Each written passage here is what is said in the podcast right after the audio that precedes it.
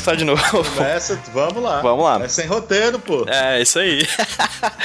vamos lá, 3, 2, 1. Fala galera, beleza? Aqui quem tá falando com vocês é o Pedro, trazendo pra vocês mais um HQ Solteiro Podcast. Podcast quadrinhos aqui da Rede Iradex Produções Associadas. E hoje, hoje eu já tinha falado umas coisas, só que acho que vocês viram aí que eu não comecei a gravação de agora, porque eu vacilei, que é sem roteiro mesmo e é isso. Vida que segue, mas hoje eu vou falar aqui na cara do Chico nosso convidado de hoje. O motivo de por que, eu não convidei ele até hoje para HQ esse roteiro, mas hoje estou finalmente trazendo ele aqui para gravar com a gente. Chico, verdade é essa. Existem certos nomes do quadrinho nacional, e aí eu vou até nominar você, a Laerte, o Damer, o Ricardo Tokumoto, o Salimena, Rafael Salimena. Existem certas pessoas, que nem vocês, que eu juro por Deus que eu só não chamo pro HQ Solteiro, porque, cara, eu admiro tanto o trabalho de vocês que eu não saberia como abordar, como conversar, nem por onde, cara. É isso, cara. Sério mesmo, assim, vocês são pessoas, é assim, que eu admiro tanto, que às vezes eu tenho até medo de trazer pro HQ Solteiro e passar vergonha, assim, porque vocês são pessoas incríveis. Seu trabalho, Chico, é uma das coisas mais incríveis. Já começa o programa rasgando cedo, assim, pra envergonhar mesmo, pra começar o programa, assim, com, com bochechas rosadas. Mas, Chico, você é o nosso convidado de hoje. E para quem ocasionalmente não conhece a gente, fala para quem tá ouvindo a gente, quem é você, cara? Rapaz, nesse momento eu sou uma pessoa totalmente encabulada. me, me botou nessa, nessa lista, né, cara? Você me botou nessa lista aí de, de pessoas que, que, eu admiro muito também, pessoas que eu amo, né, cara? Eu sou, é, posso me considerar até amigo de alguns, e é uma honra estar, tá, tá nessa lista aí. Para além disso, eu sou um autor de quadrinhos, né, paraibano, do sertão da Paraíba, de Fatos, mas moro em João Pessoa já há 20 anos, e que, o que é mais ou menos o tempo que eu faço, eu faço quadrinho há um pouco mais tempo do que isso. Eu já fazia quadrinhos em Patos, fazia um fanzine lá. Sou ilustrador, grafiteiro, umas, umas incursões pelo, pelo, pelo cinema. Mas minha praia narrativa é, é, é, é com os quadrinhos mesmo, cara. Acho que é isso. Cara, interessantíssimo falar contigo aqui, porque você fala aí que já faz quadrinhos há pouco mais de 20 anos, desde quando tava lá no, em Patos, né? Uma das coisas que eu mais acho interessante na, na tua carreira é porque tu faz isso há muito tempo, cara. Tu faz isso há, há, tanto, há mais tempo do que, sei lá, eu, eu lia quadrinhos assim. E eu acho isso incrível, porque você é um dos grandes nomes do quadrinho, sempre foi um dos grandes nomes do quadrinho, hoje mais do que nunca. Mas você é hoje um dos grandes nomes do quadrinho porque eu já faz isso há tempo pra cacete, assim. E a grande pergunta que eu faço, Chico, para todo mundo, todo quadrinista, artista que eu que eu trago aqui pro HQ esse roteiro, e você ouve o HQ esse roteiro, que é uma coisa que me deixou muito feliz, inclusive, quando eu soube. A pergunta que eu faço para eles é a seguinte: eu faço para você agora. Como é que tudo começou, cara? Como é que era o Chico antes de fazer quadrinhos? Quem era antes do Chico fazedor de quadrinhos? O Chico era um leitor de quadrinhos? Antes de você fazer isso que você, essa função que você hoje exerce de quadrinista, quem era o Chico? E qual a relação dele com essa linguagem que ele viria a fazer no futuro? Eu sou um leitor de quadrinhos da da era das bancas. Né? Então, lá no, aqui no sertão da Paraíba, a gente tinha acesso a quase tudo que era lançado, lançado nacionalmente. Né? Eu, eu lia muito quadrinhos assim, quando era moleque. Assim. Eu nunca, nunca, fui, nunca fui um grande leitor de, de Marvel, DC, de herói. Li durante uma época, assim, no começo da adolescência, mas abandonei muito cedo. Era, eu era um moleque muito fissurado no Conan, né? E foi naquela época que começou a surgir também aquelas graphic novels, né? Graphic, as graphic novels da, da Marvel, então as, as, primeiras que chegaram assim, nesse, nesse formato, Demolidor, Mutante, Selecta Viva, essas coisas. Isso, isso fez com que eu esticasse um pouquinho assim, minha, minha leitura desse tipo de material. Mas aí, já junto com isso, cara, começou a chegar, começou a chegar na banca umas coisas com umas coisas do Will Eisner, né? contato com Deus, umas coisas assim. É, a, a, Animal, Animal sempre cito como, como um, um, um ponto definidor assim, do, do, da minha formação de quadrinhos e, e da minha e da minha decisão sim, de, de, de, de, me tornar autor de quadrinho, né, cara? Eu, eu, eu, li aquilo, eu tenho muita vontade de fazer aquilo. Inclusive foi o, o que o que me apresentou assim o, o universo dos fanzines, né? Aquele suplemento mal animal. E eu sempre fui um cara muito ligado à música também, a rock, era aqueles moleques do metal assim do interior. E essas revistas de rock, rock Brigade, esses, né, essas revistas da época, tinham sessões de fanzines né, também. E aí era, foi uma maneira que eu encontrei na época de, de me comunicar e de trocar material, né, cara, com, outras pessoas que tinham os, os, interesses que eu tinha. E aí eu comecei a fazer um, comecei a fazer um fanzine, chamava Disorderzine, era um fanzine de tem umas páginas de quadrinhos, né? Umas adaptações assim, de Augusto dos Anjos, né? Porque eu ainda estava naquela de, de, de, de, aprender a linguagem mesmo, né, cara? Antes de, antes de, de criar coragem de, de escrever meus próprios roteiros e tal. E aí comecei a produzir quadrinhos assim, cara. Comecei a produzir quadrinhos assim, né? Fui de leitor para esse autor, autor de fanzine, né? Que é como muita gente da minha geração começou, cara. Logo depois eu vim morar em João Pessoa e continuei fazendo. Aí eu, aí eu já fazia um fanzine só de quadrinhos, é, Marginalzine, 10 edições dele. Ainda nessa busca, assim, de, de, ter uma escola mesmo, né, cara? De, de, de, ter onde experimentar, de ter onde desenvolver uma, uma identidade minha, assim. Então eu, eu faço quadrinhos, eu digo que eu faço quadrinhos há mais de 20 anos, mas eu fiquei metade desse tempo nesse treino, né, cara? A, o, o, primeiro quadrinho de fôlego assim, que eu me arrisquei a fazer é o Blue Note, foi financiado por uma lei de incentivo à cultura aqui, a Lei Augusto dos Anjos. Foi em 2010. De quadrinista num, num, num, sentido assim mais, mais pronto, né, cara? É, eu, tenho esse, eu tenho esses 10 anos aí. E, na verdade, o Blue Note, como quadrinho independente, né, cara, na Paraíba aqui em 2010, ele, ele foi um quadrinho muito, muito pouco lido na época. Ele, ele alcançou uma tiragem pequena também. Dois anos depois disso, quando, quando eu publiquei o 15, pela adaptação, uma adaptação que eu fiz de 15 da Ricardo Queiroz, doutorado, e quando eu fiz o, o Piteco para a coleção MSP, a convite do Sidão, do Maurício, foi que eu fui percebido, assim, acho que nacionalmente, assim, como, como autor de quadrinhos. Né? Então, tem uns oito anos aí desse capítulo, assim, mais, de, de maior alcance, assim, né, do, do, uhum. do meu trabalho. E aí eu produzi, mas aí eu produzi muito, eu acho, nesses oito anos. Né, Nesses oito anos eu acho que eu produzi uns oito, uns oito álbuns, né? Então, eu devo estar tá, tá fazendo uma coisa por ano aí. Eu, eu acho que é, é, bastante, toma, toma muito do meu tempo. É uma boa, uma boa quantidade, cara. Isso chegamos aqui. Perfeito, Chico. Vamos. Eu, eu quero passear junto contigo pela sua trajetória de quadrinista, assim. Começando ainda pelos fanzines. Você falou dos fanzines, mas eu queria que tu se aprofundasse talvez um pouco mais nisso, assim. Em retrospectiva, assim, você hoje que produz um, um quadrinho por ano, é, voltando no tempo, é quais eram as, as coisas boas e, e, limitadoras da época do fanzine, assim? E de certa maneira, como o fanzine te influencia hoje como quadrinista, até hoje produzindo os, os quadrinhos que tu faz, assim? É, foi marcante para você ou não? Como é que foi a tua relação com o fanzine na época e como é que você vê essa relação hoje em dia?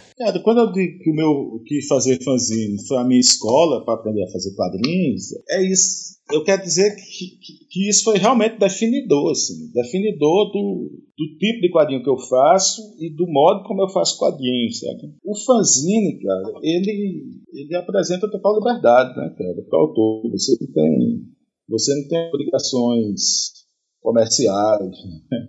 é, editoriais. É, é, um, é um espaço, é um espaço que se dispõe a livre experimentação mesmo, se você estiver disposto a encarar dessa maneira. E, e eu experimentei várias coisas. Né? E isso me, me moldou mesmo, assim, me moldou, mudou o meu jeito de escrever, mudou o meu, meu, meu jeito de desenhar e, o, e, e a minha relação com, com o meu produto final também, certo? Eu, eu, eu, eu teria, eu teria, teria e tenho na verdade, bastante dificuldade em trabalhar numa, numa, numa proposta editorial menos livre, sabe? Esse ano eu entreguei uma, uma outra adaptação, mais uma vez, né, do, do, do cearense, assim como Queiroz, do José de Alencar, para essa mesma coleção de editorado. E pela primeira vez eu trabalhei com um roteiro que não era meu, né, cara? E foi muito difícil. Eu realmente não, não tenho essa vocação, não, cara de seguir um, roteiro que está pronto ali desde a primeira página, de, de adequar absolutamente a coisa a um, a um, a um modelo editorial, sabe? Eu, eu, tive bastante dificuldade, foi, foi, foi penoso. Espero que isso não tenha transpirado por resultado. Eu estou sempre com o pé no independente também, né, cara? Muito por causa disso, dessa formação também, cara. Eu estou sempre alternando, assim, eu faço uma coisa para editora, daqui a pouco eu faço uma coisa é, não que eu não tenha, não tenha absoluta liberdade com, com, meu, com meus projetos, com a editora minha, por exemplo, né, cara? Mas assim, eu, quando eu fiz o Piteco, Aí na sequência eu fiz o Azul Diferente do Céu. Aí eu fiz alguma coisa que eu não lembro agora, não sei se lavagem, aí eu fiz o Talvez seja mentira independente, né? Assim como Azul Diferente do Céu, a primeira edição foi independente. Três buracos, aí faço, fiz o Boca Quente.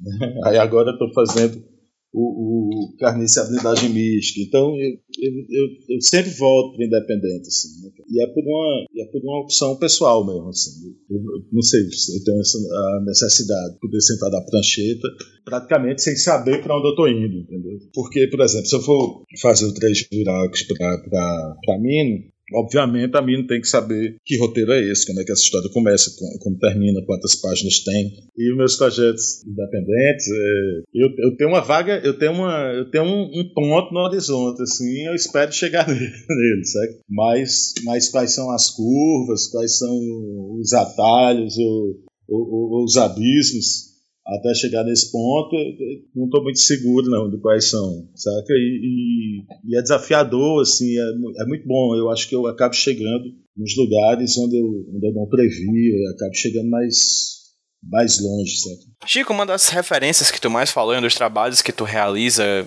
desde quando você começou a trabalhar com artes visuais como um todo, é o grafite, né? Eu não lembro, você chegou a fazer algum grafite em Fortaleza da última vez que tu viu? Ah, eu lembro de tu ter, ter pirado nisso, assim, de ter feito alguma coisa do tipo aqui. Mas, enfim, responde essa pergunta e também responde qual a importância e qual o diálogo que tu vê entre o teu trabalho de quadrinista e o teu trabalho de grafiteiro. É, eu, eu planejei, cara. Eu tava muito na pilha de, de, de, de grafitar. Sempre que eu vou pra uma cidade, né, cara, isso, isso tá na já boto isso na conta, assim, né, cara? Poder sair pra, pra fazer grafite. Você sempre encontra amigos e tal. Aí eu ia, eu ia encontrar aí Roberto e Tereza, que são do Ácido, né? São grandes amigos. E aí, mas acabou que não deu certo, porque foi, foi muito corrido, né, cara? Aquela, o evento que fiquei só dois dias, acabou que foi muito corrido não, não, não deu tempo, cara. Eu não sei se tem uma relação, cara. Eu não sei se tem uma relação direta, assim. Em certo sentido, é até, é, é, é até um, uma atividade oposta, assim, porque na, na, característica do isolamento, assim,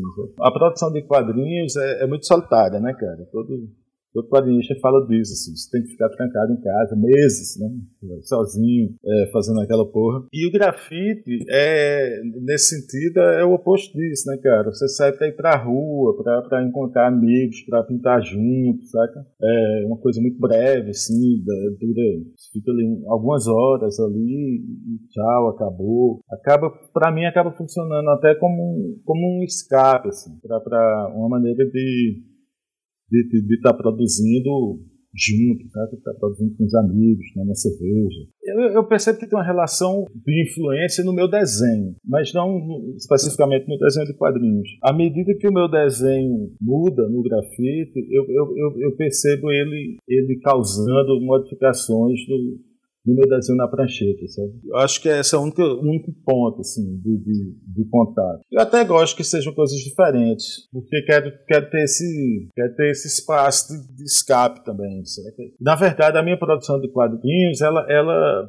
é, ela é muito mais alimentada pelas minhas experiências fora dos quadrinhos, do que como da minha experiência como leitor de quadrinhos. Tem uma coisa que eu me lembrei agora. Outro dia eu estava eu tava, tava tomando um um esquinho com o Marcel Aquino, cara. Ele disse que, que gostava que na, na, nas coisas que ele tinha lido tinha, tinha uma cultura de esquina, né, que ele percebia assim, né, cara? Tinha uma, uma atenção para o que o que acontecia na rua, assim. E eu acho que essa relação com essa relação com a rua, essa relação com com o que acontece na calçada, no, na esquina, no bar, assim, é, é uma coisa que está diretamente relacionada a minha, a, a minha produção de grafite e que tem e que reverbera, acho que na, na, minha produção de quadrinhos. Tem uma coisa que você falou aí, que um trabalho, um dos primeiros trabalhos que você viu que te ajudaram a ter visibilidade né, nacional, que foi a tua adaptação do 15 da Raquel de Queiroz, né? É, você falou da sua dificuldade em trabalhar com roteiros fechados, feitos por outras pessoas, né? Você prefere trabalhar de uma maneira um pouco mais fluida, com seu próprio processo criativo, inclusive às vezes até fazendo teu trabalho junto, uh, o roteiro junto com,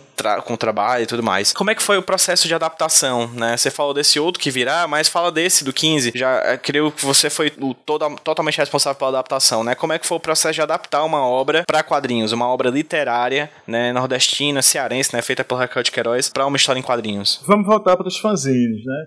Para aquela, aquela ideia de, de aprendizado dentro dos fanzines mesmo. Quando eu fazia fanzine, eu já tinha feito pequenos, pequenas adaptações, né? Uhum. Augustos Anjos, logo no início, coisinhas bem curtinhas.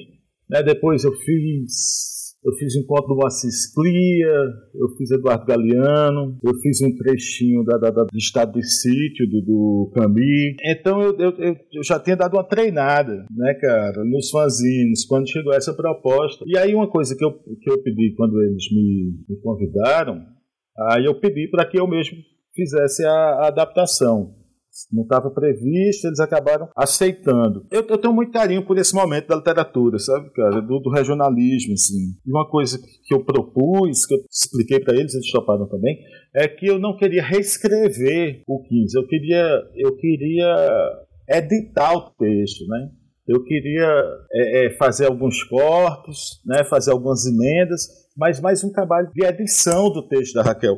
Porque é, eu achava. Eu, eu, eu, eu não tinha coragem mesmo, assim, eu achava quase um sacrilégio, assim, mexer no texto de Raquel quando o modo como, como eles propuseram tratar a escrita, cara, na, naquele momento, né? Raquel, né, José Américo, José Lins, né, cara? Eu acho talvez o, o momento mais importante da, da, da, nossa literatura, certo, velho? Foi a primeira iniciativa de se fazer isso que eu acho que a gente está fazendo com os quadrinhos hoje, né, cara? De, de contar histórias do, do, do oitão, né, cara? Do, do, do, que arrudeia o, o centro do país, assim, né, cara? E contar as nossas histórias com com, a, com, o nosso jeito de falar, com, com, a nossa perspectiva. E quando eles me chamaram para fazer o 15, eles disseram que queriam que fosse uma pessoa do Nordeste, assim, foi uma escolha deles fazer, é, convidar um, um autor do Nordeste para adaptar. E, e foi uma decisão muito acertada, não porque me chamaram, mas ter chamado um, um autor do Nordeste, acho que foi uma decisão muito acertada. Assim. Eu lembro que na primeira página, na primeira página do quadrinho, eu, eu, mostro a casa da fazenda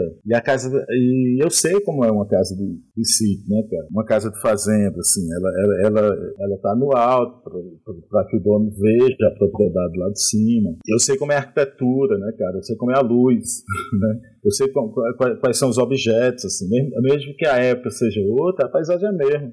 A experiência com, com o sertão é, mudou muito pouco, assim.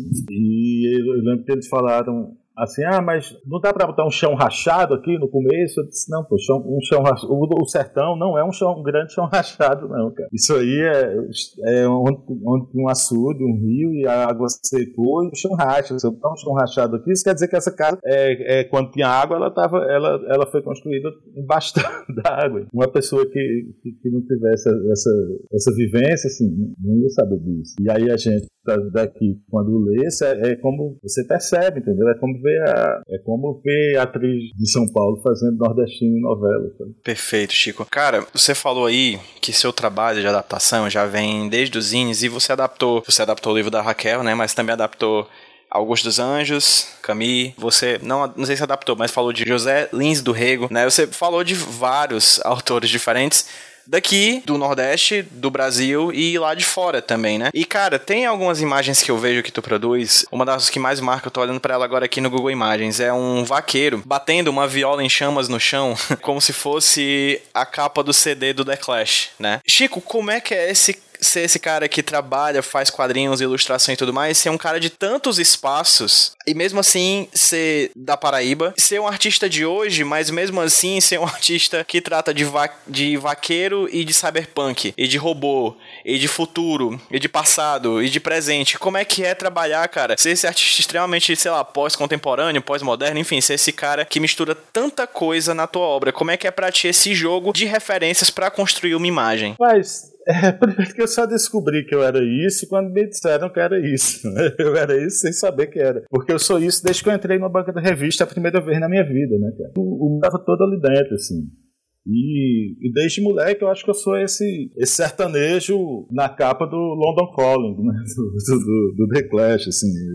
Desde, desde moleque eu sou essa mistura mesmo aí. A literatura é a literatura do mundo, né, cara? A música é a música do mundo, o quadrinho é o quadrinho do mundo e e, e, e, sempre teve tão presente na, na, no meu cotidiano e na minha formação como os cordéis do, do meu avô, a rádio ligada no, na cantoria de violeiro no final da tarde, e escutando rádio de porão de noite com os amigos, sabe? e lendo mangá, desde moleque que eu sou essa mistura e pra mim isso é a coisa mais natural do mundo, assim. É foda às vezes você ter que, que afirmar, né, cara, que, que tem direito de ocupar esses espaços, assim, né, cara. Por que que é foda? É, eu sempre lembro de uma a primeira vez que eu saí para sair assim para viajar, para grafitar fora, eu fui tem muitos anos.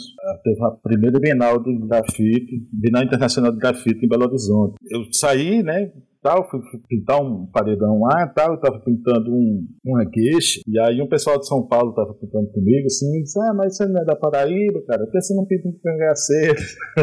e eu fico muito puto, cara. Eu lembro que na época, assim, eu respondi, eu disse, velho, venho lá da casa do caralho, velho. É, já não tem. Já, já, é, já é cheio de limites, né, cara? O limite que vocês não têm, assim. É, a gente não tem tinta. É difícil conseguir material, material de artistas de qualidade. A gente não tem esse, essa troca, esse inter, intercâmbio com artistas de outros lugares do, do, país, do mundo. A gente tem, e na época, não sei o quanto mudou, um preconceito muito maior, muito maior, assim, com, com, com ser um artista pintando na rua, sabe? E aí, fora esses limites todos, assim, você quer que eu, que eu me imponha a outro, entendeu? Que eu tenho que desenhar cangaceiro, caveirinha de, de, de, de boi, cara. tá ligado? Já tem o mundo todo me, me impondo barreirinhas aí, cara. Eu vou me impor barreiras, saca? Criativas porque eu sou para reforçar minha identidade, assim. É, não preciso, não preciso disso, cara. E isso, velho, mudou também é, as escolhas, minhas escolhas para fazer quadrinhos, sabe? Eu, eu demorei muito, assim, para aceitar, por exemplo, fazer um quadrinho de cangaceiro, entendeu? Aceitar comigo mesmo, assim, fazer um quadrinho de cangaceiro, porque eu não queria parecer que eu estava tendo a necessidade de, de, reafirmar essa identidade que minha identidade se limitava a isso, sabe? Eu deixei esse projeto muito tempo na gaveta, assim, e eu, e eu, fui, eu, fui, eu fui abrindo essa gaveta aos poucos, né? Eu fui abrindo essa gaveta com lavagem, né? Que aí eu, eu, eu, eu conto uma história aqui da, da, da, zona da mata, aqui do Mangue, aqui no litoral da Paraíba. Assim, a locação é essa, é uma história que poderia acontecer em qualquer lugar, mas a locação é essa, já é aqui no meu quintal. Aí em Três Buracos eu entro mais para Paraíba, vou para São José da Batalha, uma cidade, uma realidade de garimpo ali perto de Patos, que é de onde eu venho. E, e só agora eu entro no Nordeste, assim, entro, entro no, no, no sertão histórico e, e místico, né? É, eu, eu, fui, eu, eu fui me, me, me, sentindo confortável nisso aos poucos, mas durante muito tempo eu, eu, eu preferia fazer é, interzona, sabe? A minha cidade, a minha cidade lá do Boca Quente, onde eu misturava essas minhas, essas minhas referências todas. Eu misturo, onde, onde, onde, eu podia, onde eu podia misturar toque com Roma e Rogério Ganzella com, sei lá, com Zumbi, saca? Onde eu podia, onde eu podia gastar riar, é, um espetáculo da Monga um, um, um DJ Cyborg, onde eu podia gastar, arriar essa, essa minha lombra de, de, de, referências que tem em todos os lugares. Certo? Perfeito, Chico. E falando agora, eu tô andando na, na linha do tempo das tuas publicações, né? Pelo que eu entendi, depois do 15 vem o Piteco, confere? Depois do 15, o Piteco. Show. Fala pra mim como é que foi todo o processo do Piteco, assim, desde o contato com a Maurício Souza Produções até o lançamento e como isso se encaixa na tua produção, né? No, na visibilidade da tua produção e como é que foi de fato adaptar esse personagem que faz parte desse que talvez seja o maior conglomerado de quadrinhos do Brasil e, sei lá, o mais conhecido é, é grupo de personagens de quadrinhos do Brasil, assim. Ah, primeiro o Sidão me chamou para fazer ainda naquele projeto do MSP mais 50, uhum, me chamou uhum, pra fazer um quadrinho e aí você podia escolher qualquer personagem, né? Assim, eu escolhi o, o astronauta, fiz historinha curtinho, assim, do astronauta. E aí, até depois, na primeira leva, assim, do, do MSP, aí o Sidão e o Maurício me convidaram pra fazer o Piteco. Olha, olha, olha essa coisa doida, né? A coisa dos tempos que eu falei contigo, né? Tu foi do astronauta pro Piteco, né? Do futuro pro passado lá atrás, né? Pode crer, não tinha. Embora no, no, no na, na, minha história do astronauta, cara, eu já relaciono ele com, com essa com a herança lusitana, né? Uhum. Essa de, de, de, se lançar, né? De se lançar no, no, no vazio vazio, no desconhecido, sem saber se volta, né, cara? É, eu, eu já faço essa, essa, essa, essa relação, assim, né, de que as coisas, enfim, estão sempre se repetindo aí. E aí, enfim, diferente do, do, do astronauta, do Piteco, o convite já veio junto com o personagem, né, cara? E eu fiquei no primeiro momento, assim, adorei o convite, fiquei muito feliz tal, mas fiquei intimidado ao mesmo tempo, assim, cara porque eu não sabia, eu não sabia de onde eu ia tirar uma história do Piteco, sabe? Porque quando eu pensava no, no personagem pré-histórico, né, cara, um personagem que não é um personagem solitário, né, velho, é um personagem que vive, né, tem na sociedade ali dele, na, o Piteco tem toda aquela comunidade ali, né? No, no, é, eu, eu, só, eu só pensava esse, é, o que impulsiona esse, esse homem ancestral, assim, é, é a sobrevivência, né, cara? A sobrevivência e a reprodução. Ou seja, é sexo e violência, e é tudo que não podia ter. Né? No, no, no, no, no quadrinho do, do Maurício. Aí eu disse, caralho, o que mais, né, cara? O que mais, assim, move? Aí eu cheguei na, da comunicação, né? né? Quando a gente é, mais ou menos se resolve como grupo social, a primeira coisa que a gente faz é, é, é criar uma linguagem, né? Aí isso me levou para a Pedra do Ingá, aqui, né? Ingá, aqui pertinho de uma pessoa, que é esse petroglifo misterioso, que, escrito, feito por uma sociedade que até hoje ninguém sabe explicar direito qual foi, assim, uma sociedade, enfim, daqui que desapareceram. E eu preciso disso, assim, eu preciso ter, me agarrar em alguma coisa da realidade, né, cara, para poder ficcionar em cima, assim. E aí eu disse, pô, já, já, já explicaram a Pedra do Engado de tantas maneiras, né, cara, foram fenícios, foram alienígenas, todo mundo já criou uma mentira, eu posso criar a minha também. Não é à toa que o quadrinho começa com a leitura da Pedra do Engá, assim, né, com Tuga lendo o que está escrito na Pedra do Engá, porque é, foi, foi daí de onde eu, onde eu consegui me sentir seguro para partir assim pro resto do roteiro. E como é que foi a receptividade ah, do público e como é que foi a relação contigo? O que que isso mudou na tua carreira? Então, não, é isso mesmo. E aí o e concluí dizendo justamente isso assim, que é, certamente foi, foi foi essa obra que, que fez com que eu fosse conhecido assim, pelo leitor no resto do país. Assim. Curiosamente, na, na, época que eu não estava morando aqui, né? muitos leitores que, que até hoje certamente não, não, não tinham conhecido meu trabalho, conheceram na época e, e, e me acompanham sempre, sempre recebo mensagens quando eu estou em eventos é, autografando, sempre chega alguém para dizer que conheceu meu trabalho através de, do que a partir daí é, passou a acompanhar e acompanha até hoje, certo? É um ponto importante, assim, cara, na, na trajetória, assim, certamente. Engraçado que eu consegui manter esse, esse, essa conversa, assim, com, com, o público, com o público do MSP e com o público de um quadrinho mais, mais autoral, assim, certo, velho? É, o, o, o é, é, é, um, é um trabalho que costuma ser, ser lido por essas por essas duas, duas galeras. Assim, sabe? Perfeito. Depois veio o Azul Indiferente do Céu, que você falou, não é isso? Eu, eu, eu desenhei o Azul depois do Piteco, assim, já emendei. Eu terminei o Piteco, aí eu, eu tava morando na Itália nessa época. A Panini e o, o estúdio do Maurício me convidaram para eu ir para o FIC lançar o Piteco. Aí eu disse, cara, ninguém me conhece como autor de quadrinhos, assim, né? Essa galera é, que, vai, que vai me conhecer pelo, pelo Piteco não me conhece. E ela e as pessoas vão achar que, que o meu trabalho de quadrinho é, é por aí, sabe? Eu não quero enganar ninguém. aí eu disse, cara, eu vou, eu, vou, eu vou terminar o azul, que era uma coisa que já estava na gaveta, assim, uma coisa que na minha cabeça já estava totalmente resolvido, era só passar para o papel, assim, foi bem, foi bem rápido, porque quando lançar o Piteco, eu já quero lançar isso aqui junto, assim, na mesma mesa, para que quem comprar o Piteco e o azul é um quadrinho que não tem absolutamente nada a ver com o Piteco, eu, já, eu quero que a pessoa saiba que o meu trabalho normalmente não é isso. É, meu trabalho normalmente é o azul, cara. E aí eu, eu, eu, eu realmente tive essa preocupação, assim. Corri para produzir o azul independente e tal. Na época eu lembro que eu até chamava, eu, eu chamava o azul independente do céu.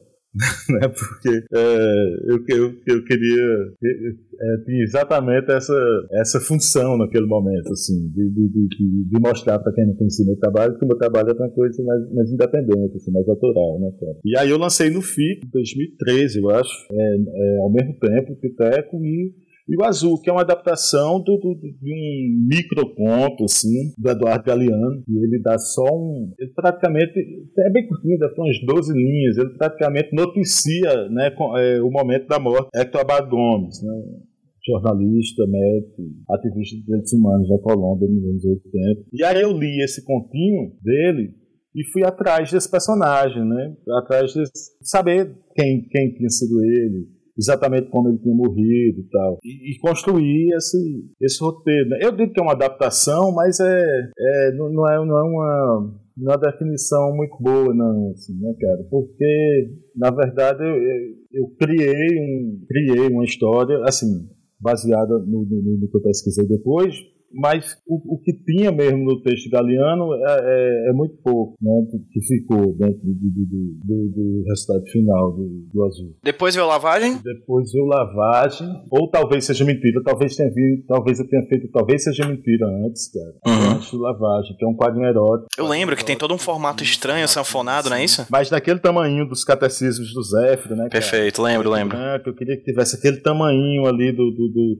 do Zéfiro mas aí eu quis fazer ele sanfonado, porque são dois lados de uma mesma história. Aí eu queria que um lado contasse a história de um ponto de vista, o outro lado, a outra lâmina, o outro lado da lâmina, assim, contasse a mesma história de, de outro ponto de vista. Assim. Eu gosto quando eu posso quando eu posso fazer com que a forma é, contribua com o conteúdo. Certo? Às vezes mais, às vezes, no, no, no, no, talvez isso, isso, talvez fique mais claro assim. Ele, ele vinha dentro de uma caixinha, né? Então você tem que tirar a roupa dele, né? você tem que tirar a roupa do gibi para poder gibi. No azul que conta a história desse jornalista, né, cara? Então fala muito a respeito do papel do jornalista, assim, em momentos mais mais fascistas assim da nossa história. Que, que o, o, o papel, por exemplo, não fosse um papel couché, um papel offset, né? fosse um papel pólen, que é um papel mais parecido com você manusear uma folha de jornal. É, é, e, que os, e que os quadros tivessem o, for, o formato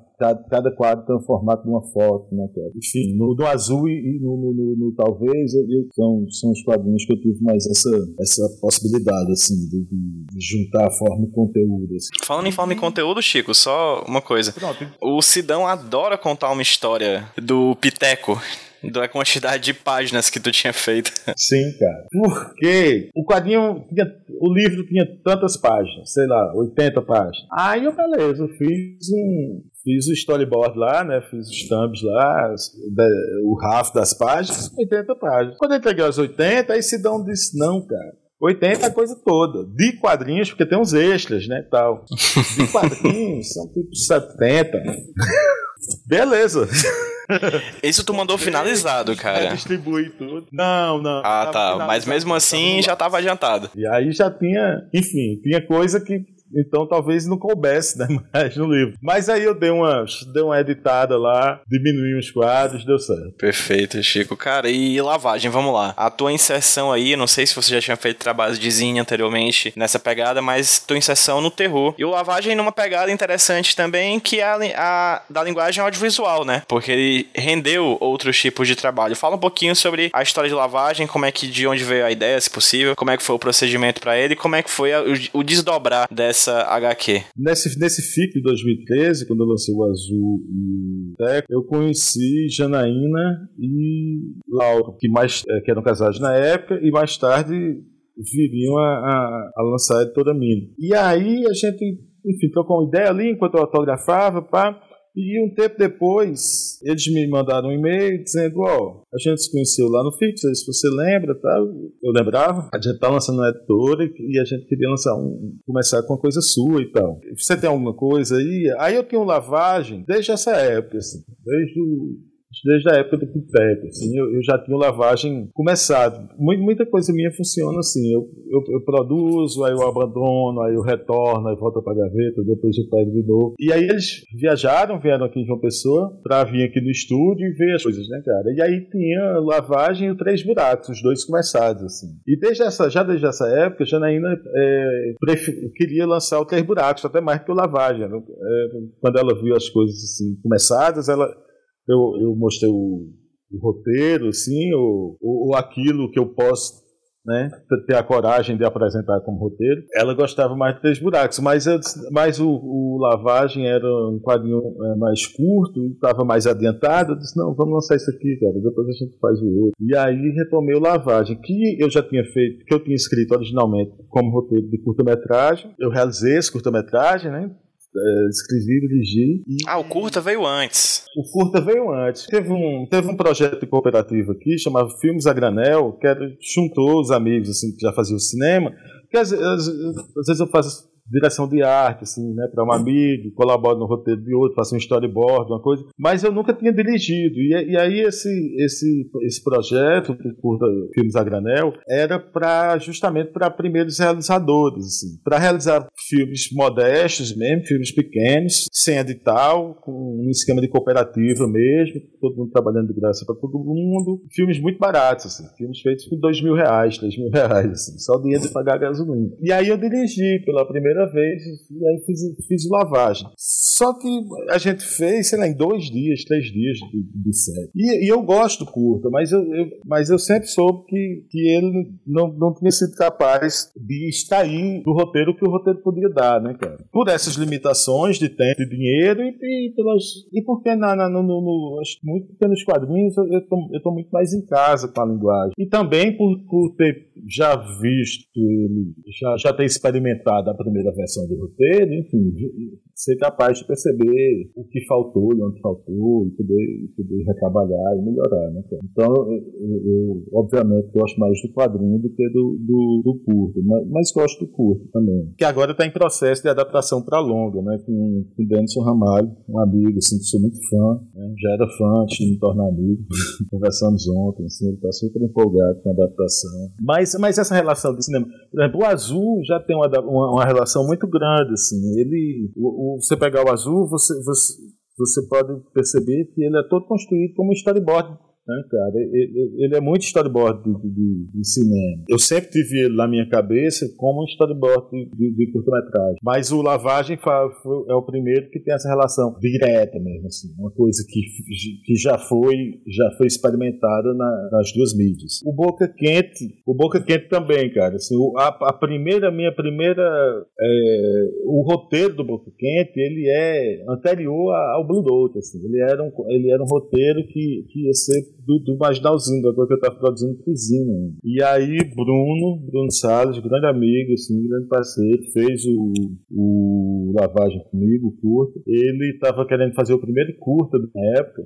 E ele achou esse roteiro lá na gaveta, um roteiro que é um trecho do Boca Quente, e e fez um, um, curto que se chama O Cão Sedento, um curto em 16mm que eu Gosto bastante também, mistura animação com, com película. Ganhou vários prêmios, assim, de, de, é um filme muito musical também, assim. Ganhou, ganhou, ganhou o prêmio de melhor trilha, ganhou o prêmio de melhor curta 16 milímetros. Ainda se filmava, né, em película na época. Meu quadrinho tá, tem sempre um pezinho, assim, sabe, cara? Entra no cinema, o cinema entra no quadrinho. Perfeito, cara. O Boca Quente é independente? 100%? O Boca é independente, cara. Eu lancei o 1, o 2, o terceiro tá ali na gaveta esperando eu terminar, porque aí eu faço isso, aí eu começo outro projeto, aí engole. Toda vez que eu, que eu ensaio terminar a terceira edição, que ainda não é o final. Aí, quando eu vejo, eu tô enfiado, tô agora enfiado com carniça, assim. Antes disso, eu tive que, tive que entregar o, o Senhora lá, José de Alencar pra Ática. Acaba, acaba sempre aparecendo uma coisa assim, mas ele tá ali, tô olhando pra gaveta dele ali. A qualquer momento eu, eu retomo. Chico, eu acho isso muito doido, cara. Vamos lá. Só uma retrospectiva. O 15, pela Ática, Piteco pela Maurício Souza Produções e Panini. Aí você lança Insustentável Blue Leveza. Antes o Blue Note Independente. Isso, Blue Note Independente, perfeitamente. Aí vem o Insustentável Leveza do C pela marca de fantasia, depois vai ser relançada pela Mino, né? Ah, Insustentável Leveza. Oh, Insustentável. Não, perdão. o azul de frente do céu, olha aí a comparação que eu fiz. O azul. Beijo. Milan Kundeira, nosso ouvinte aqui do HQ Roteiro.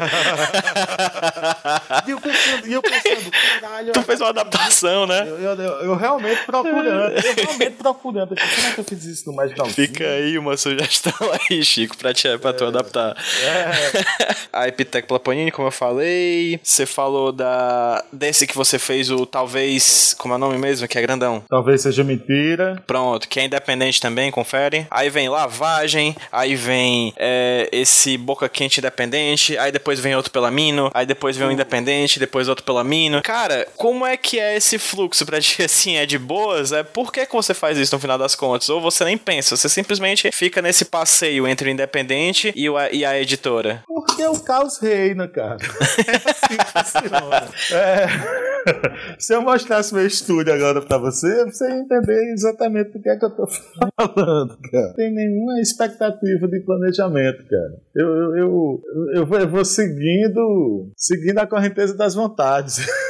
Fantástica. E é legal porque mesmo seguindo a correnteza das vantagens, você entrega os trabalhos assim eu acho, eu, eu, assim, terceira pessoa, tá? Não estou convivendo com você, não sou tão próximo de você. Eu ainda acho que você entrega numa velocidade muito grande, cara. A qualidade do trabalho que tu faz com, a, com um quadrinho por ano, eu fico besta, assim, com, com a velocidade do que tu produz, cara. É, porque, porque no final das contas eu não vivo de quadrinhos, né, cara? A gente tem que ganhar dinheiro com outra coisa pra poder gastar esse dinheiro que ganhou fazendo quadrinhos, né? Uhum. Você viu de que, Chico? Cara, de ilustração. Aí eu vendo, aí eu produzo muito, eu produzo muito das minhas coisas e tal. E aí eu, eu acabo vendendo meus trabalhos de, de, de, pintura. É muita coisa que eu faço para Eu, eu acabo vendendo esses originais também, né? Tem umas coisas de grafite também que, que, que, que são pagas, né? Eventualmente o cara faz uma coisa comercial, assim, de grafite. E, e, e uma vez na vida pinga alguma coisa de direito autoral, mas que tá, tá longe de, de, de ser o bastante para pagar as contas da casa. Hum, então, no fim das contas, é artes visuais como um todo, mas quadrinho é uma parte disso, né? Aham. Uhum. Perfeito. Cara, não sei se tu lembra, eu já falei pra ti, eu acho, essa história, que eu fui no FIC 2015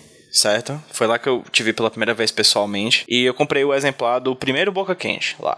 Eu e um grande amigo meu, Carlitos Pinheiro, que é quadrinho, que é ilustrador também daqui de Fortaleza. Na fila pra autógrafo, eu tava com o Carlitos na fila e tudo mais, conversando, né? A gente é amigo desde o tempo da faculdade. E quando a gente chegou na hora do autógrafo, tu olhou pra gente e disse: Ei, vocês são amigos? Não sei se tu lembra disso, a gente não faz ideia disso. E eu disse: A gente somos, somos sim. E aí, cara, pois vem os dois aqui. Aí tu pegou o meu exemplar de boca quente e tu pegou o exemplar do Carlitos de boca quente, tu abriu os dois assim. Tu pegou as duas contracapas, juntou elas duas e tu fez. É cara. Tu lembra disso? Uhum. Tu fez um autógrafo fudido, cara, de uma caveira que metade ficou na minha contracapa e metade na do Carlitos, assim. Tu fez com, com um nanquim branco, uhum. eu acho, cara, foi, foi, foi uma, uma uhum. acho que a melhor, uma das melhores histórias do FIC, assim, pra mim, foi uma, é uma coisa que eu tenho muito orgulho, assim, eu tenho uma foto, posso até te mandar depois. É, cara, in, ficou incrível. E antes da gente começar a gravar esse bate-papo aqui pro HQ esse roteiro, tu tava falando da, que tu tava autografando os exemplares do Carniça e a blindagem mística, que é o mais recente trabalho que tu tá fazendo, cara. E uma coisa que eu sempre quis te perguntar, e agora uhum. eu tô uhum. perguntando no HQ Solteiro. Cara, por que essa dedicação com autógrafo, assim? Tu, tu, tu, se dedica bastante, assim, a um negócio que é uma outra obra de arte, assim, no quadrinho. Isso é uma coisa comum a muitos quadrinistas, assim, mas o teu trabalho com autógrafo, com autógrafo, cara, é um negócio que me impressiona até hoje, assim. Por que que você faz isso? O autógrafo, normalmente, eu só faço em eventos, né, cara? Tá sendo meio chato, assim, fazer esses autógrafos agora em casa, porque o tempo do autógrafo ali é o tempo que eu tenho para conhecer o cara, entendeu? Para conhecer a pessoa, cara, que, que comprou o quadrinho, que vai ler aquele quadrinho, entendeu? Eu tenho esses cinco minutos ali para conhecer a pessoa, trocar uma ideia. Eu gosto de gente, eu tenho esse defeito. e aí, é, foi, foi, assim que eu conheci do Janaína, entendeu? Tipo, um dia, um dia eu encontro com você e você, você tu, tu me lembra dessa história, assim, eu tenho infinitas histórias, assim, com, com com esse momento do, do, do autógrafo, certo? Na verdade, eu, eu, eu não estou me dedicando ao, nem, nem ao autógrafo, assim, estou me dedicando ao leitor, certo? É a oportunidade que eu tenho de conhecer aquela pessoa, cara, por cinco minutos que seja, certo? Trocando ideia, assim, é isso. O, o, o, o desenho, na verdade, é, é uma desculpa para ter acesso à pessoa por esse tempo, assim. Chegando nos trabalhos mais recentes, assim, depois do Boca Quente veio o que mais? Me ajuda aí a lembrar. Ah, o Três Buracos. Pronto, Três Buracos, né? Qual foi o desafio do Três Buracos, né? Qual foi o trabalho envolto no Três Buracos, né? Um trabalho que também se passa aqui no Brasil. É, também foi lançado pela Mino, edição muito bonita, inclusive, como basicamente todas as edições da Mino, né? Deixa aqui claro. Fala um pouquinho como é que foi o desafio de fazer o Três Buracos, esse quadrinho que você já tinha falado que já tava lá atrás na gaveta, dentro desse caos, né? É, narrativo aí que tu vive com, com, com, os teus quadrinhos. Enfim, fala um pouquinho sobre como é que foi fazer o Três Buracos. Eu, eu tinha essa vontade, né, cara? Eu já, já falei disso em outras oportunidades. Eu, eu, eu sou um pouco fascinado, assim, pelo mito da botija, assim. Meu avô me contava muitas histórias de botija, meu pai. É, essa história de que alguém morre, muito ganancioso, enterra né, um tesouro para que, que aquilo não passe para ninguém, assim, ele morre apegado a essa ganância e tal. E aí ele morre com isso enterrado, escondido, e por conta disso ele não pode ir para o céu, né, cara? Pelo pecado da ganância. E aí ele tem que convencer, aparecer dos sonhos de alguém vivo, para que a pessoa des, desenterre esse tesouro para que, ele, que ele possa acender, assim. Só que o, o demônio vai fazer de tudo para impedir que isso aconteça, que, você, que a pessoa consiga, porque aí a alma vai fica na conta do, do, do inferno. E aí, tipo, várias pessoas, assim, da, da, na, na, casa dos meus avós, assim, a galera, a da zona rural, na segunda-feira, ao dia da feira, lá em Patos, né, a galera que produz no sítio vai da cidade. Então, na segunda-feira, a casa dos meus avós estava cheia, né, dessa galera, parentes, amigos. E eu escutava muitas histórias. E não era uma história, assim, era real, assim. A, é, pra galera que contava aquela história, que tinha sonhado com com aquilo, aquilo fazia parte da, da realidade, certo? E, e, eu, e, eu, sempre fui muito fascinado com isso e queria contar uma história de Botejo. Então a vontade partiu daí. O, o desafio, cara, é, é Três Buracos é, é, é o meu é o meu roteiro com mais elementos, sabe? com mais personagens, assim. Ele, Tânia, não sei se Tânia é exatamente a protagonista do quadrinho, assim, sabe? É, pra mim, os, os três personagens, assim, eles, eles formam um mesmo corpo, assim, de importância. Os personagens principais do quadrinho.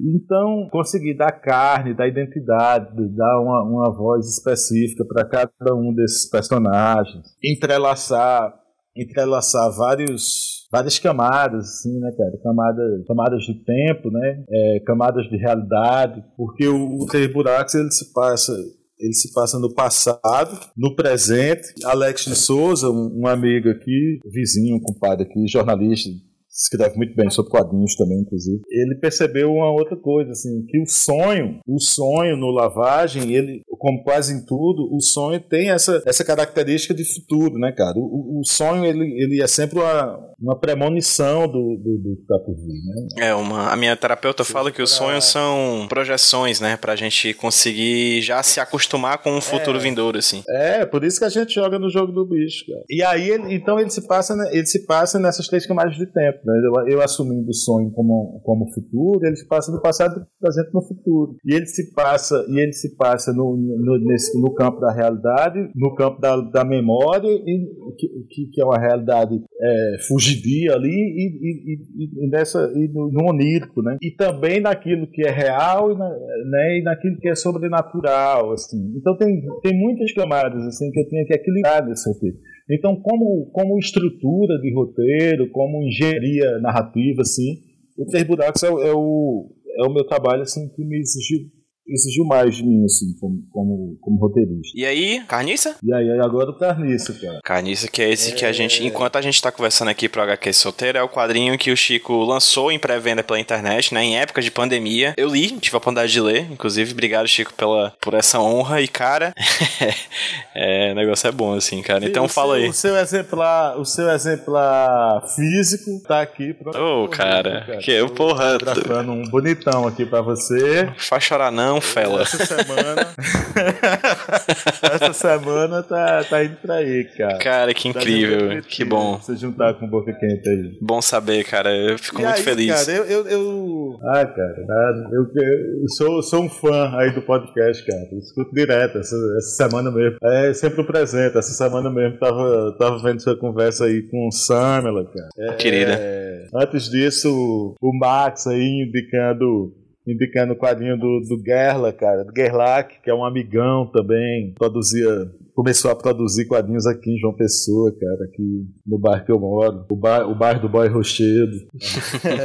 o podcast sempre, sempre me dá presente, cara. Então eu tô só retribuindo. Então, aí o, o Carniça, cara, eu, eu, eu comecei, eu, eu já tinha, assim, uma, umas leituras, assim, né, de, de, de, já, já, já acumulava umas leituras, assim, de, de cangaço, sabe? Por aí, por 2000 11, 12, eu descobri esse autor, Frederico Pernambucano de Mello. É, primeiro com um quadrinho dele, chama, um livro dele que chama A Estética do Cangaço. A Estética do Cangaço. Depois, desculpa, é, depois descobri um outro chamado Guerreiros do Sol, que ele, ele, ele traça assim, uma trajetória histórica assim, da, da do banditismo rural no, no, no, sertão do Nordeste. Mas, mas foi, acho que foi quando eu vi o, o, Estética do Cangaço, eu disse, cara, eu tenho que fazer um quadrinho para gastar essa é, é, é bonito demais, pô. Tem que fazer alguma coisa pra gastar essas imagens aqui, velho. É como eu funciono, aí eu vou juntando material de leitura, assim, cara, é sem, sem saber direito o que é que eu tô fazendo com aquilo, sabe? E aí quando eu terminei o de entregar esse do esse do José de Alencar, cara, acho que foi em março, abril, nada, foi em julho. Quando eu entreguei assim, aí eu, aí eu disse, cara, eu, eu quero fazer uma coisa minha de novo, né? E, e eu acho que eu vou para aquele projeto lá do Cangaço. E aí, no dia que eu tava falando isso com minha namorada, cara, a gente foi num. A gente precisou ir num, num no shopping buscar alguma coisa, assim. E aí eu entrei na livraria e a primeira coisa que tinha era um livro que chamava é, Maria Bonita, Sexo, Mulheres e, Viol... Sexo, Mulheres e Violências do Cangaço. Da Adriana Negreiros, né? Negreiros. Cearense daqui. É, Adriana Negreiros, isso. Eu fui juntando esse material, né? O material do Frederico Pernambucano, o material da Adriana Negreiros e, e, e é muito... Esse processo é muito é, comum, assim. Eu, eu vou lendo várias coisas e quando eu vejo eu estou costurando aquilo numa coisa minha, sabe? Eu não sabia que formato dá isso. E aí, quando eu estava em Fortaleza, ano passado, eu dividi uma, uma mesa aí com uma mesa sobre quadrinhos brasileiros, né, aí com o André Toral, cara. E aí aquela conversa com o Toral foi que foi que alinhavou, assim, saca? A minha vontade de, de, de fazer esse quadrinho, assim, com, com referências é, do, documentais, assim, saca? Mediado por mim, só pra constar aí. Deixa eu só ficar aqui me achando um pouquinho. É, é inclusive, maravilhoso aquele evento, cara. Você com o Toral, assim, foi, foi uma das melhores coisas do ano passado, assim, cara. Acho que foi a última viagem que eu fiz no ano passado assim, e foi maravilhoso, maravilhoso aqui, cara. Então, aí nessa conversa lá com o Toral, cara, a gente, ele falando, né, do processo dele e tal, dele como, como acadêmico, né, cara, como ele construía coisas a partir, eh, construir ficção a partir do, do, do material documentado, assim, e aquilo foi, foi dando luz, assim, sabe, pra mim. E aí eu posso dizer que, que o Carniça, cara, é, é resultado do livro da, da Adriana, do, dos livros do Frederico Pernambucano e dessa conversa com o Toral, sabe? É, é, foi juntando isso, assim, foi, foi desse balaio aí que, que, que saiu o, o Carniça, cara. Que eu terminei a primeira edição agora, o primeiro volume, e tenho planejado mais dois. Um segundo que eu pretendo lançar mais ou menos por março e o outro por julho. E então, até no segundo semestre do ano que vem, vai tá, vou ter terminado isso aqui. Está sendo maravilhoso fazer, cara. Ele também tem uma estrutura narrativa assim, é, desafiante, vamos dizer assim, né, cara? Porque eu, eu fico é a primeira vez que eu, que eu tento construir uma coisa a partir de, de fatos históricos assim, documentados, né? a partir do, dos relatos das pessoas.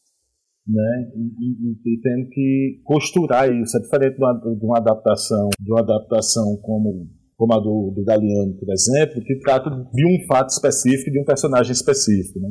Aqui eu, eu tenho que sair catando, garimpando e depois costurando isso numa, numa narrativa só. Estou descobrindo ainda como é que eu estou fazendo isso. E cara, especificamente carniça, você está falando de cangaço, que era um tema que até pouco tempo atrás, como você tinha falado, você se sentia culpado ou tinha certos é, mixed feelings, né? Aqueles sentimentos meio misturados em relação ao cangaço. Como é que é tá sendo fazer isso agora? Você amadureceu provavelmente tua visão em relação a isso por causa das leituras, enfim, teu conhecimento a mais sobre o tema, né? Além do fato de que existem várias, claro, narrativas feitas por nordestinos sobre o cangaço, que hoje em dia procuram meio que desmistificar ou mesmo repensar a lógica do banditismo, né? Que é do cangaço que é, nem tanto é, ser defensor da, das estratégias governamentais, que tantas violências foram feitas naquela época, nem também ser defensor do cangaço, como que também é, realizavam muitas, muitas violências daquela época, né? Como é que tá sendo com a tua pesquisa fazer um trabalho narrativo e visual mais amadurecido com o teu olhar de hoje sobre um tema que até um tempo atrás, por exemplo, você via com certo olhar problemático? Eu havia problema em, em ter, em ter que, que, cumprir com a expectativa, assim. A obrigatoriedade, né? De fora do Nordeste, é de que o nordestino tinha que, por obrigação, tratar desses temas, né? Uhum.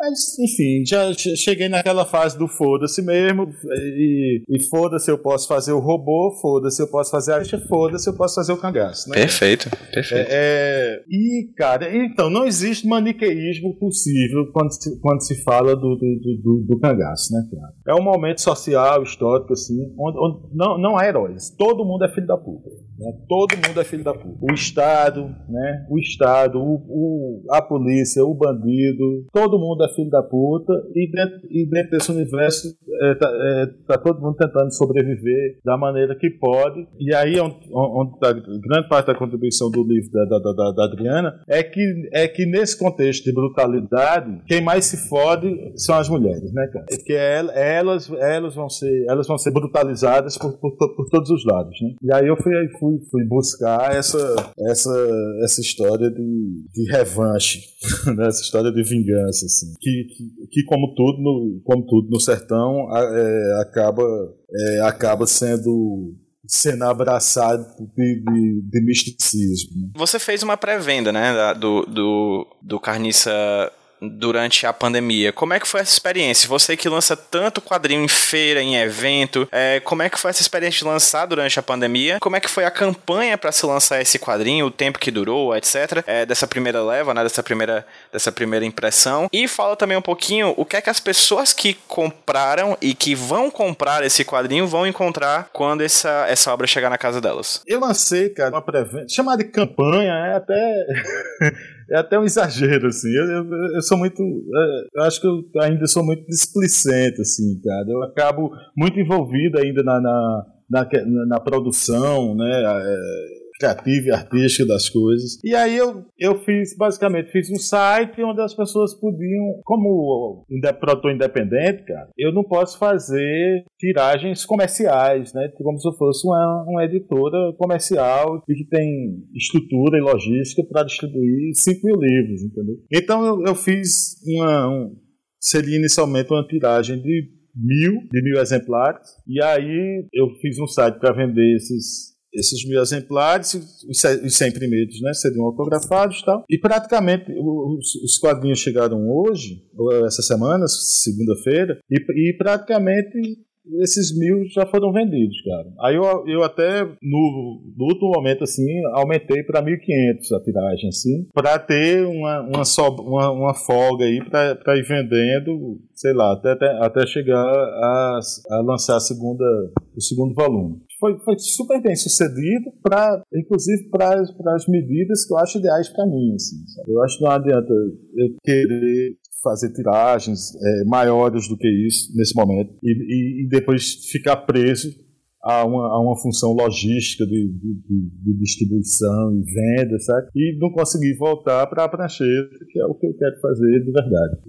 Tudo funcionou na, na medida que, que, que, eu tinha planejado que funcionasse. Assim. Então, eu estou bem satisfeito, bem feliz. Cara. E já planejando, já agora, assim que puder, semana que vem, depois de Natal, alguma coisa assim, já, já voltar para a prancheta, ter aí dois meses, dois meses, três meses para produzir o, o volume 2. Vou pegar aqui, dar uma folheada até produzir. Oh, uma coisa importante, você que vai receber seu carnê de habilidade nisso Dê uma lidinha na, na página 1 e 2, assim, assim que você abre o livro, tem vários recortes do jornal. Dê uma lidinha nos recortes, isso vai transformar a sua experiência de leitura do quadrinho em outra coisa. Tem um, as primeiras páginas aqui, cara, são um prólogo, assim, uma, uma abertura do quadrinho, que é um, um, texto que eu conheço há muitos anos, assim, que eu gostei muito, né, que é um relato de Rui Guerra indo no sertão da Bahia, em Jeremoabo, encontrar o Coronel Rufino, que é o cara que matou é, Curisco. Né? E tem essa e ele e, e, ele